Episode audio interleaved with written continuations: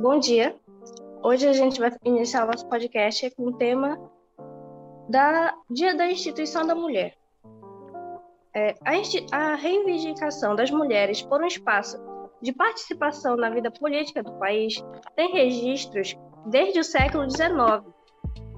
Só em 1930, porém, é que foi instituído o voto feminino no Brasil, e vem daí o Dia da Instituição do Direito de Voto da Mulher, celebrado em 3 de novembro e que, em 2020, completa, completou 90 anos.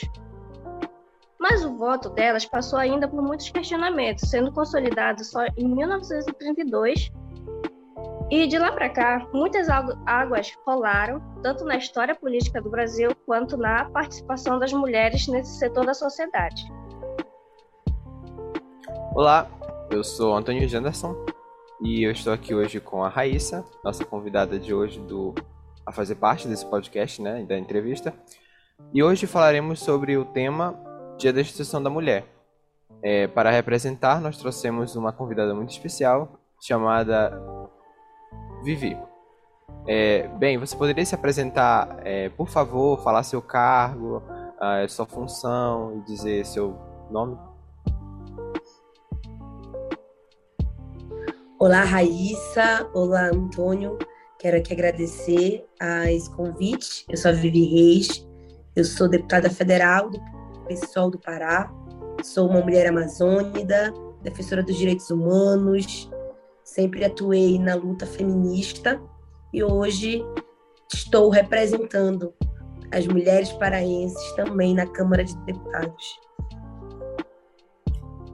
Certo. Então começaremos logo com uma primeira pergunta, né, de início, que é hoje é, mulheres podem ser candidatas a participar ativamente da política, tendo inclusive elegido uma mulher para a presidência da República. É, como vem esse sentimento de relação de lutas, visto que você hoje é uma deputada federal vinda da família humilde?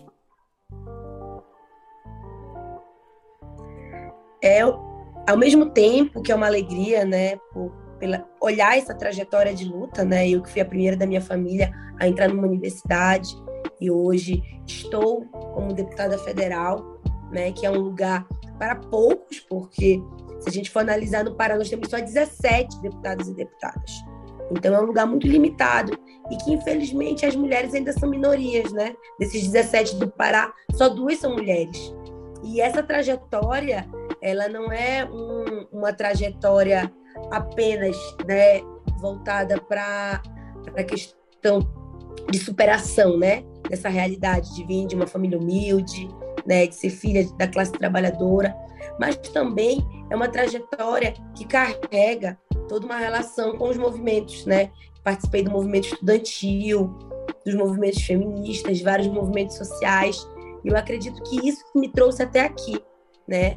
Porque ser mulher na política não é apenas é, chegar nesse lugar, né? E se apresentar, né? Como mulher, mas é chegar nesse lugar, se apresentar e defender as pautas das mulheres. Eu acho que esse é o principal desafio de atuar fortemente num, num espaço em que nós somos minorias. Né? A maioria do, dos que estão hoje na Câmara de Deputados são homens. E como vamos mudar essa realidade sem, de fato, é, mexer com esses privilégios de homens, né? Mostrando que as mulheres têm condição de chegar nesse lugar. Então, para mim, para além de ser uma grande conquista, né, enxergar que eu posso estar nesse lugar, é também uma forma de representar de fato a maioria da população, porque a maioria da população tem essas identidades que eu tenho hoje, enquanto mulher, enquanto povo negro, enquanto povo trabalhador. Então, para nós, para o sentimento, né, é de da necessidade de seguir nas lutas, também dentro do espaço da Câmara, seguir defendendo os direitos dos trabalhadores, da juventude, também dentro do espaço institucional, para além do que já é feito muito bem pelos movimentos sociais, pelos movimentos feministas e que historicamente vem sendo feito pelas mulheres que defendem seus direitos. Certo, é muito importante ver o seu lado, é, a gente entender a sua, a sua, seu lado, né, a sua história, por assim dizer, e ver sua representatividade hoje. Muito importante a gente entender essa evolução entre diversos pontos. Raíssa? É, deputada, é, na sua opinião, é, o que significou de fato a instituição do voto das mulheres e quais os desafios ainda é colocado nessa questão? A instituição de, do voto foi uma luta histórica das mulheres, né? E foi uma luta que passou por diversas etapas, porque a princípio as mulheres não eram todas as mulheres que poderiam votar, né? Eram ainda reduzido a mulheres casadas, a mulheres é, que tivessem condição financeira, né? Inclusive, esse processo deixou de fora por um tempo as mulheres negras, por exemplo, né? Então, nós temos que reconhecer que foi um processo de muitas etapas para que a gente chegasse até hoje. E hoje nós mulheres somos maioria do eleitorado, né? Somos nós a maioria das que votam. Mas infelizmente, dentro dos espaços institucionais, dos, dos parlamentos, nós mulheres ainda somos minoria. Então tem alguma coisa errada, né? A gente pode votar, mas ainda somos poucas eleitas. Então eu acredito que é importante quando a gente fala, né, sobre o significado da instituição do voto das mulheres, a gente precisa também falar da importância de continuar buscando é, ocupar esses espaços, porque a gente não quer ser minoria no espaço de decisão. A gente quer poder decidir sobre o nosso futuro, sobre a nossa vida, sobre os projetos e políticas públicas voltadas para as mulheres. Por isso, que não é um processo que se findou, né? Não é um processo que ficou para o passado. É um processo de luta contínua e que nós temos que estar vigilantes, porque no momento que nós vivemos hoje de um governo que é machista, que é antipovo e que não representa as mulheres, nós podemos, a qualquer momento, ter ataques aos direitos das mulheres. Então, por isso que nós temos que seguir nessa luta, ocupando os espaços da política e combatendo qualquer forma de opressão. Com certeza.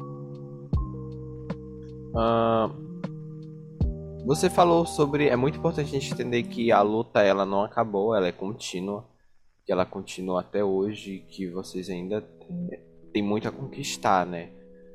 E você citou os processos, né, que, que, que foram feitos, que, que aconteceram dentro de todos esses tempos. E de lá para cá a gente pode observar que gente, o que a gente pode observar especificamente na evolução da participação feminina na política e é uma, e é uma perspectiva mais ampla o que é possível perceber de melhoria em relação aos direitos das mulheres? Então, nós vivemos um processo de lutas diárias, né, enquanto mulheres.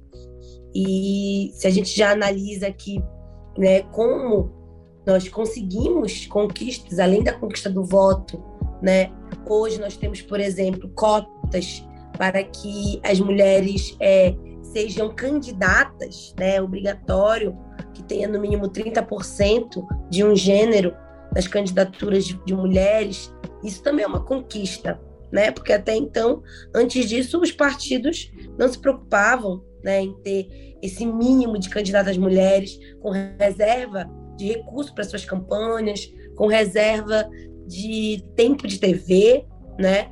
Então isso já é uma etapa importante. Eu poderia citar que nesse momento, por exemplo, que nós vivemos de pandemia, aprovamos projetos voltados para as mulheres, como um projeto que é, colocou, que exigiu que o serviço de atendimento às mulheres vítimas de violência seguisse como serviço essencial na pandemia.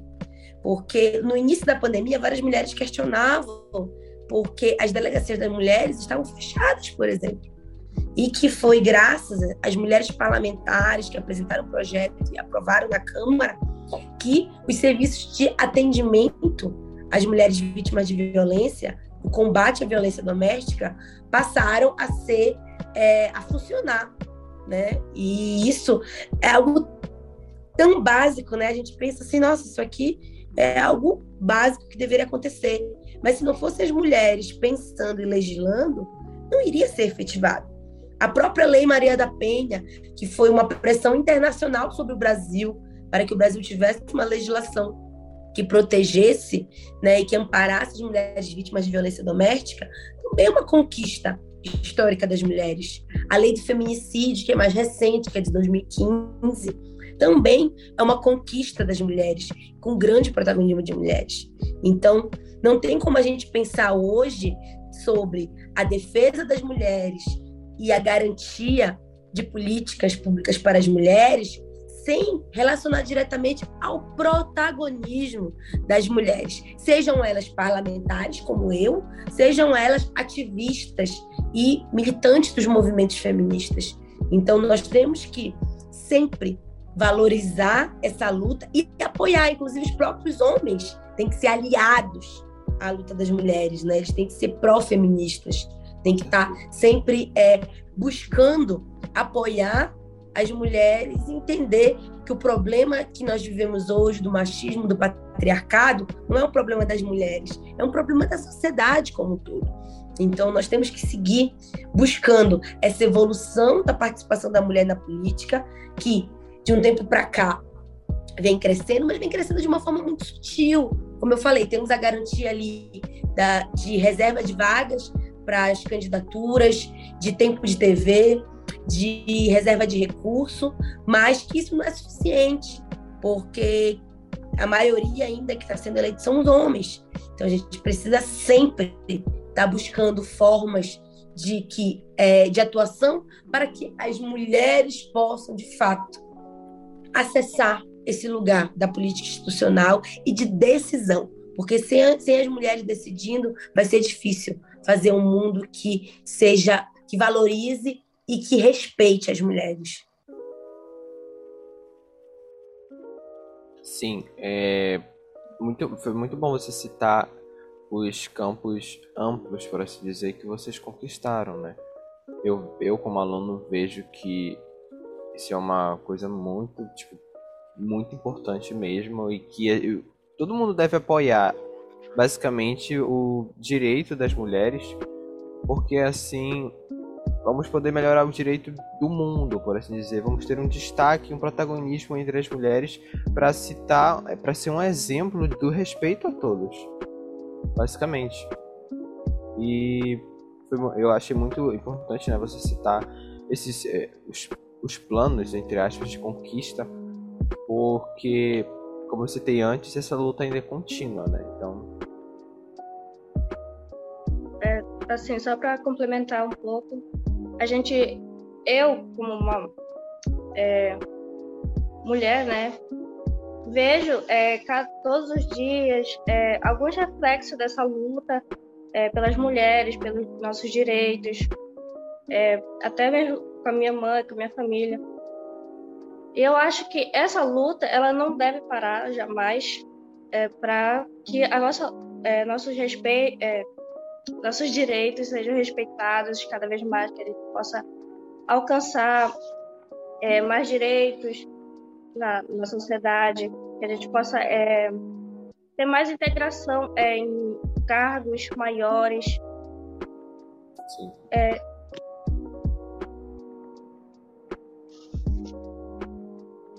e falando no que ainda é, tem de se fazer, quais os desafios que as mulheres ainda precisam superar depois desses 90 anos de voto feminino. É, e o fato de elas serem apenas 15% na Câmara e 14% no Senado brasileiro é uma das questões. É... Com certeza. Nós estamos aí, como eu já havia é, citado, né, com uma luta histórica, tantos anos buscando conquistar esses espaços e nós ainda somos tão poucas. Da última legislatura para essa, né, da última eleição lá de 2014 para a eleição de 2018, nós tivemos um, uma mudança, né? Passamos de 10% para 15% na Câmara de Deputados. Então, isso já é uma vitória. É pouco, ainda é pouco, mas cresceu, né, o número de mulheres na Câmara de Deputados. Assim como cresceu agora em 2020 o número de mulheres eleitas vereadoras em vários municípios do Brasil. Então nós temos que seguir, né, buscando mais conquistas e combatendo algumas formas de opressão, né? Aí eu diria que nós temos aí o desafio de atuar de uma forma educativa, né? Através de, das escolas, através dos bairros, através do, dos nossos territórios, né? Mostrando a importância das mulheres tomarem esse protagonismo também na política. Eu acho que também a gente precisa incentivar as mulheres ter esse protagonismo em todos os espaços sociais. Fico muito feliz de te ver aqui, Raíssa, é, também né, se colocando, perguntando, participando, porque isso cria referência para outras meninas que às vezes não conseguem é, se enxergar nesse lugar, né, de estar à frente, conduzindo podcast, sendo uma liderança. Então, tu também serve de exemplo para várias outras meninas e que nós temos que seguir apostando nisso, incentivando que mais mulheres possam estar inseridas em vários espaços. No espaço, por exemplo, dentro da, da universidade, do, dos institutos, da, das escolas, que as mulheres possam estar à frente dos seus diretórios acadêmicos, dos grêmios, dos DCEs, né? que possam estar à frente das atividades de bairro. É assim que a gente começa a fazer essa mudança também, né? Eu vim do movimento estudantil e também de movimentos é, ligados ao bairro e à igreja. Né? Então, a minha vida sempre foi cercada pela necessidade das lutas e de tomar a frente como uma mulher jovem, periférica, filha de trabalhadores. Então, depois, como trabalhadora da saúde, já atuando no âmbito mais da luta pelos direitos trabalhistas. Então, nós temos que priorizar sempre estar na linha de frente, mesmo que a gente fique insegura. No espaço da Câmara de Deputados, por exemplo, eu sou muito questionada, porque eu não tenho o perfil da maioria dos deputados e deputadas, que são homens brancos, héteros, cis, grandes proprietários. Então, por eu ter um perfil diferente do deles, as pessoas me questionam, as pessoas duvidam às vezes que eu sou deputada, me barram de entrar em alguns espaços, eu tenho que explicar, tenho que mostrar que eu sou deputada, né? Eu preciso provar que eu sou deputada. Então, é, isso é muito preocupante, porque eles não conseguem enxergar que nós mulheres, que nós mulheres negras, jovens, mulheres LGBTs, mulheres da periferia, também podemos estar nesse espaço. Então, nós temos muitos desafios, principalmente um desafio de conectar essa luta feminista, essa luta de mulheres, a uma luta antirracista, a uma luta ambientalista. Nós que somos mulheres amazônicas precisamos trazer isso com centralidade. Há uma luta em defesa da população LGBTQIA+, das pessoas com deficiência, das pessoas idosas, das pessoas é, mais pobres. Então, acho que os desafios hoje é colocar com centralidade essa pauta de mulher, de ser mulher na política, associando isso a diversas outras lutas que são necessárias e que também têm relação com a nossa vida. Então, falar da luta das mulheres não é algo específico, é falar de um contexto geral. Assim como falar sobre o combate ao machismo, ao patriarcado, também é uma tarefa geral de todos e todas.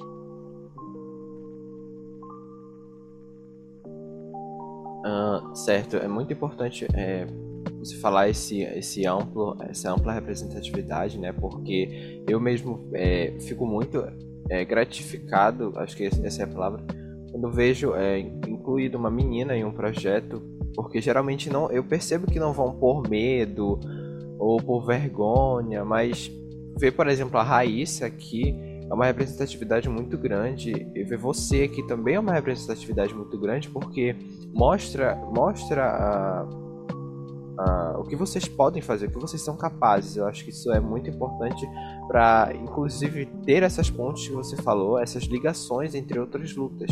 Vocês estão aqui representando é, uma, uma parte. E é algo que as pessoas devem ter noção da realidade, que nem você falou agora. Você barrada pelo, pelo, seu, pelo seu perfil, pela sua estatura.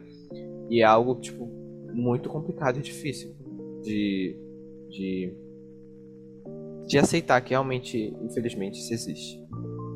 Mas, uh, só um pouco cortando a gravação, como eu acho que isso aqui vai ser cortado depois, como esse aqui faltam basicamente 3 minutos para as 9, eu queria saber se dá para continuar com, com a Angélica se você é, já estiver prestes a sair, é, senhora Vivi. Eu acho que posso só finalizar, né? Me despedir. Se vocês falam alguma coisa só para finalizar. Isso. É isso que eu queria mesmo. Exatamente. Perfeito. Então você pode começar agora, é, senhora Vivi.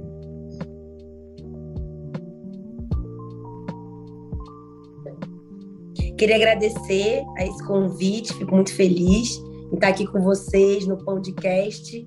Esse convite né, partiu é, da minha ida ao Instituto Federal do Pará, no campus de Castanhal. Conheci é, alguns membros daqui que constrói o, esse podcast. E foi feito convite. E logo nós buscamos ver um momento né, oportuno que a gente pudesse nessa correria diária, mas que a gente pudesse participar desse podcast por entender a importância de, desse protagonismo de vocês enquanto jovens estudantes na comunicação, na informação, no compartilhamento né, de informações que sejam positivas e necessárias, né? Isso também é, fortalecendo o combate às fake news.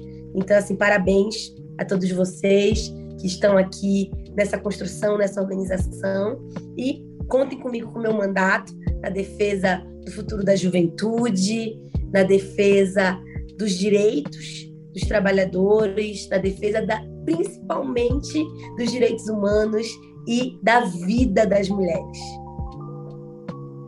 Certo, muito obrigado pela sua presença hoje, senhorita Vivi. A gente agradece também a sua presença, suas palavras. Muito obrigado pela sua participação hoje. Tchau, tchau. Obrigada, gente. Parabéns.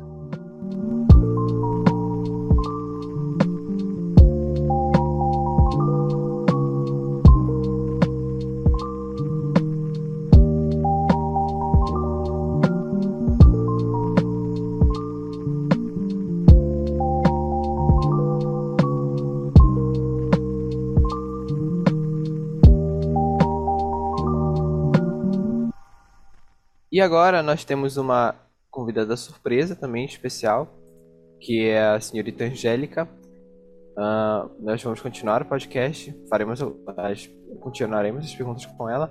É, a senhorita Vivi teve que sair por alguns, é, alguns acertos, alguns compromissos, essa é a palavra, eu esqueci, perdão. E é isso, senhorita Angélica, você poderia se apresentar, falar um pouco do seu cargo, por favor? Bom, gente, bom dia, né, é, a todos, a todas e a todos. Eu me chamo Angélica, sou assessora e secretária da deputada Vivi aqui em Belém. É, sou bacharela em museologia pela UFPA, sou educadora popular e arte educadora, né, militante do movimento negro, feminista negra, é, e te, recebi esse convite né, para trabalhar como assessora da da Vivi, que é essa potência, né? E tem sido assim um, um, uma surpresa, né? Diária, sempre é, muito movimentada, uma dinâmica muito forte, assim como a Vivi, né? É, tem trabalhos, né? E tem sido muito ativa em vários lugares, né? Nós da Mandata também temos tido assim várias atividades, temos acompanhado várias vários setores diferentes, né? Setores é, da juventude, LGBT, comunidade negra, né, dos trabalhadores, vários sindicatos. Então a dinâmica ela é bem frenética, né, mas tem sido muito bom. Obrigada pelo convite e é isso. Certo. Então começaremos com a primeira pergunta, né? Continuando sobre as políticas. É, você acha que se houvessem mais políticas públicas voltadas para o público feminino, que garanta a participação, que garantisse a participação das mulheres na política do nosso país, esse número seria maior? Bom, com certeza, né? Eu acho, é, Antônio, que se a gente tivesse políticas é, públicas, né, que incentivassem, assim, eu acho que 30%, né, como como cota, né, para as mulheres é, dentro das candidaturas partidárias ainda é muito pouco. Né? Eu acho que, sendo a maioria da população no país, a gente merecia ter pelo menos 50%. E eu acho que isso incentivaria bastante né? A gente já viu um aumento muito grande, eu acho que ia aumentar mais ainda. Nós já estamos cansados de saber que temos plena, plena capacidade de estar nesses espaços de poder e já tivemos um bom crescimento dos últimos anos para cá, com as cotas de 30%. Né? Nós já temos também plena é, consciência e sapiência de que as mulheres têm plenas condições de estarem em espaços de poder. Quando somos, né, é, podemos trabalhar de forma justa. Né? Muitos, muitos governantes nesse país fizeram coisas terríveis com a população brasileira. E a gente viu como é, a ex-presidenta Dilma foi né, achincalhada e foi muito, muito atacada por ser mulher. Né? E com governos né, masculinos isso não, não ocorreu. A gente tem um mega exemplo agora, né, com esse presidente, com essa presidência que estamos vivendo no país, que tem deixado a população cada dia mais amíngua, cada dia mais uma realidade de fome. Né? E ontem, como se já não bastasse, né, o presidente da República, o ex-presidente da República, né, vetou é, o projeto que que fazia, deveria fazer com que o governo né, distribuísse, entregasse absorventes a mulheres em situação de rua, a mulheres em altíssimo nível de pobreza e vivendo em cárcere. Né? Isso é um desrespeito. E quanto mais mulheres estivermos no poder, mais nós vamos alcançar o que já deveria ser nosso de direito. Certo, foi muito importante você citar a sua realidade e as suas. É as suas visões né, que você teve durante é, esses dias de política, esses, esses anos, esses, esses artigos de política. Foi muito importante você ter falado isso e mostrar a realidade pra gente. Porque a gente sabe. Eu não sei diretamente porque eu não sou uma mulher, mas eu, eu sei por notícias, eu sei pela minha mãe, eu sei pelas minhas amigas que uh, é uma realidade foi uma, é uma coisa muito complicada e vindo agora de uma parte diferente que eu nunca tinha visto diretamente é, de, vo de, de, vocês, né? Da área da, especificamente da política. É muito, é, foi muito gratificante para mim saber disso, porque a gente entende mais a realidade das coisas. A gente vê que o, o, o talvez machismo ainda seja predominante e ainda não tenha respeito entre as mulheres. Então, acho que as mulheres ainda não têm é, o total direito que elas deveriam é, ter, como você falou, né? Que nem aqueles 30%, 50%. Então, eu acredito que seja uma evolução muito boa e grande. É, é uma evolução muito boa e grande, sim. Mas, infelizmente, por questões burocráticas e é, por questões de não de desrespeito, acaba sendo algo muito dificultoso e, infelizmente, lento para as mulheres. É, esses projetos de lei, é, como esse do absorvente, serem barrados para as mulheres é, de baixa renda, de pobreza extrema, em situação de rua, é um reflexo do, de como a mulher é vista na nossa sociedade, né? Que a, normalmente governo ou a maioria das políticas não dão tanta importância é, para realidade feminina no Brasil né? Então isso acaba é, influenciando em como é, a gente é vista na sociedade, né? Como a gente é tratada. E realmente eu acho que deveria ter mais políticas públicas é, voltadas para o público feminino para que essa realidade, essa visão que a maioria das pessoas tem é, sobre as mulheres se, é, seja mudada. Indo para outra pergunta, você acha que a resistência incluir as mulheres nesses setores de poder tem uma razão específica? Sim, Raíssa, eu acho que a razão específica é justamente isso que você vinha relatando agora, né? Se nós não estamos nesses espaços de poder, quem é que vai né, é, tomar decisões que vão ser a nosso favor? Quem é que vai decidir sobre os nossos corpos? São homens, né? Como o Antônio bem falou. Estou, ele está aqui ouvindo a nossa realidade, não é uma realidade que ele conhece, não é uma realidade que ele vive. Então, como é que aqui entre nós, por exemplo, que estamos conversando, ele poderia tomar decisões de forma igualitária, né? É, como que ele poderia decidir algo para a gente por igual se nós não somos né, iguais, nós somos corpos diferentes. E isso vale para a política e vale para espaços onde a política interfere, como a saúde da população feminina, né, como é, os espaços de educação também, de literatura, de cultura, espaços onde decisões políticas são importantes para para movimentar a população como um todo. E se nós não estamos lá para falar por nós, para falar a respeito dos nossos corpos, e não só corpos de mulheres cis, mas também corpos de mulheres trans, nós vamos permanecer sem caminhar pelos nossos próprios direitos e pelo direito aos nossos próprios corpos. É negar a uma mulher que não tem sequer como comprar comida, a gratuidade de absorvente é algo tão desumano desse governo, serve como maior exemplo do que nós poderíamos estar vivendo hoje, caso a gente não tivesse tido direito ao voto até hoje, caso a gente não tivesse ter, é, tido acesso à universidade até hoje, para que possamos fazer pesquisas, para que nós possamos falar e escrever a nosso respeito. É, então, o principal ponto, o principal objetivo é de estar nesses espaços de poder, é poder decidir a respeito da nossa própria vida. Sim, foi muito importante. É, essa frase final foi muito uh, impactante, né? Porque é, dentre, dentre tantos setores de política que não são é, muito amplos, né, para todos, eu acho que essa razão específica é muito, muito. Eu acho que ela foi melhor vista, é, pelo menos para mim, esse ano, por conta também da inclusão das mulheres trans. Eu definitivamente não conhecia é, antes, como aluno, eu não conhecia antes de entrar no IF, por exemplo, não conhecia o amplo da política é, especificamente da mulher, como ela trabalhava, se ela trabalhava de algum modo diferente, o que acontecia, porque eu não, não tinha essa realidade. Eu não, não, não via muita política e ficava tipo, meu Deus, só homem quer, quer, quer trabalhar, só homem quer. E as mulheres? Então, é, vendo. Eu vendo agora, como homem, né?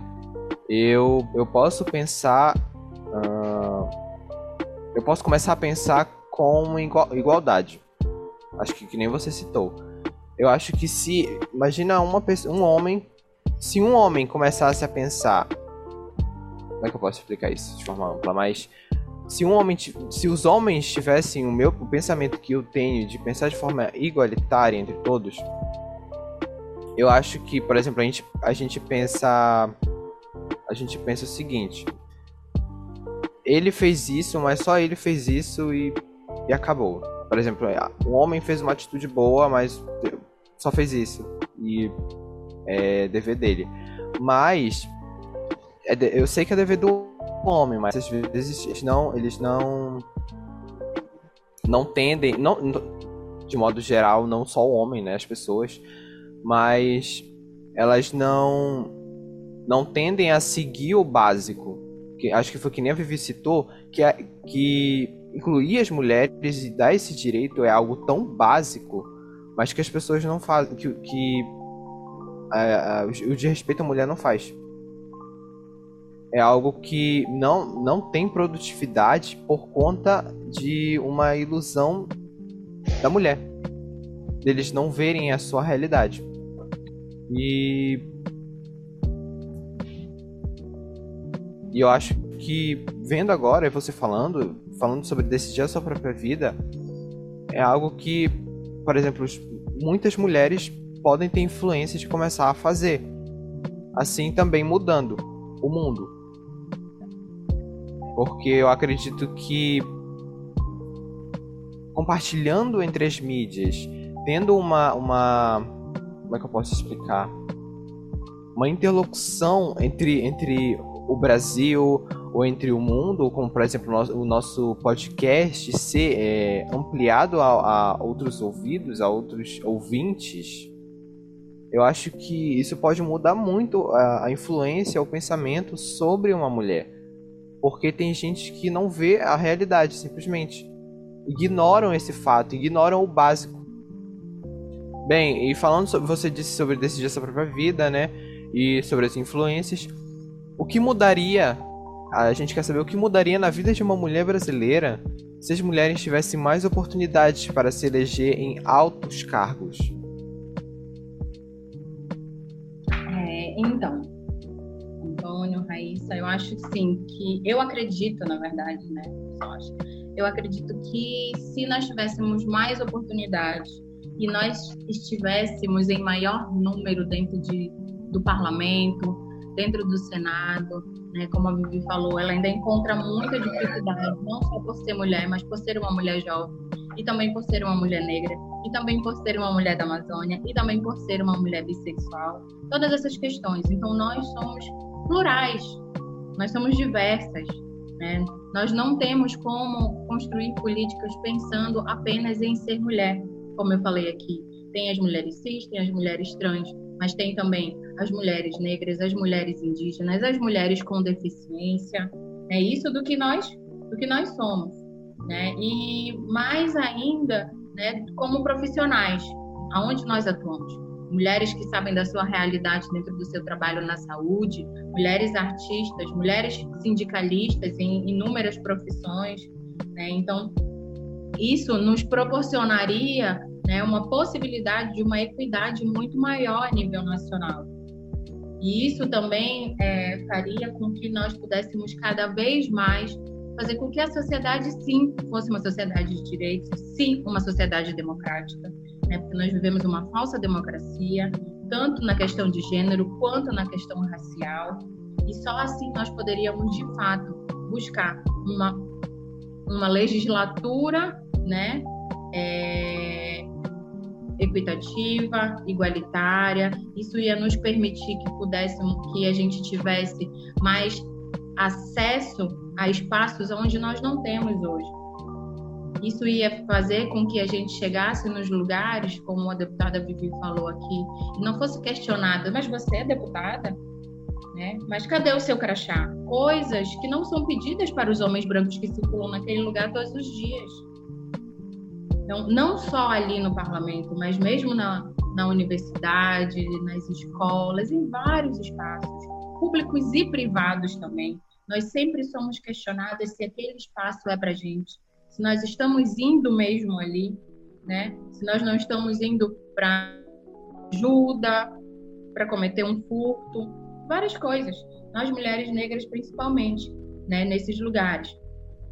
E estar nesses espaços de poder, como eu falei né, na pergunta anterior, ia nos proporcionar um espaço de poder, é, um momento, né, de trazer para toda a sociedade uma, uma, igualdade muito maior. Nós íamos poder atuar dentro desse espaço de poder a partir da nossa própria demanda, da nossa própria necessidade, né? Dentro de um país democrático se tem direitos e também tem deveres. E nós cumprimos os nossos deveres políticos, nós cumprimos os nossos deveres como profissionais, né, como mulheres que cuidam das suas famílias, as famílias mais diversas, né, com filhos, sem filhos, né, com duas mulheres, ou com uma mulher e um homem, ou uma mulher que está ali, que não no relacionamento afetivo, mas que junto com a sua mãe está criando uma criança. Então, todas essas possibilidades, mulheres no cárcere, se nós estivéssemos em grande maioria, nós poderíamos falar pela maioria, mas hoje não é essa a realidade. Somos poucas mulheres, tentamos, nos desdobramos para poder alcançar a todas, mas ainda é muito difícil, porque somos um número muito pequeno diante de tantos homens querendo governar para si mesmos, não interessados em nenhum momento dentro do serviço público, não interessados no SUS, mas sim só nos seus altos salários.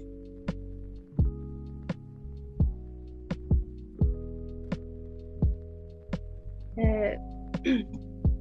E eu volto, eu volto aqui a dizer né, que a luta é, é, feminista é, pelos direitos das mulheres, ela deve sempre continuar, é porque a gente sabe que não é fácil, gente, é, entrar num espaço que é dominado pelos homens, que é conhecidamente, é, historicamente, é, que foi dominado é, pelos homens, branco, hétero, cis, e que principalmente é, todas as mudanças, mesmo que pareçam mínimas é, para esses homens, para a gente é uma conquista muito grande, porque é, o homem não vai entender o que é ganhar um direito que ele já tem, né, é, desde sempre. Aí, quando a gente ganha nosso direito, é, por exemplo, a lei contra o assédio em transportes públicos, é uma vitória para a gente, a gente se sente é, mais é, que nossos direitos foram mais respeitados, é, nosso direito de ir e vir, e, e que, é, que a sociedade em si ela tenha é, a mente mais aberta para esses direitos que a gente tem, que a gente deveria ter, que é, o próprio governo, as políticas públicas é, deviam garantir para a gente a própria segurança, que às vezes nem nem em si pode garantir isso todo o tempo. É difícil é, até mesmo a gente fazer alguma denúncia contra, é, sobre uma violência que a gente sofre, porque a mulher na nossa sociedade ela é muito desacreditada. Então, é, é, o que eu acho é que a nossa luta é, pelos direitos das mulheres deve continuar sempre, estar lá firme, forte, é, independente dos problemas que ocorram, né? É porque é cansativo, a gente sabe que é cansativo, tá sempre lutando por isso. É, mas para garantir pelo menos o básico é, para a vida de todas as mulheres, é, cis, trans, é gratificante no final se a gente puder conquistar algo, algum direito, né? Que deveria ser garantido, porém não é. Eu acho que eu acho que o que a Raíssa falou, é, concordo, né? Ter essa dúvida é muito. não deveria ser comum na humanidade, primeiramente. Ter essa anti-representatividade. Como é que eu posso citar?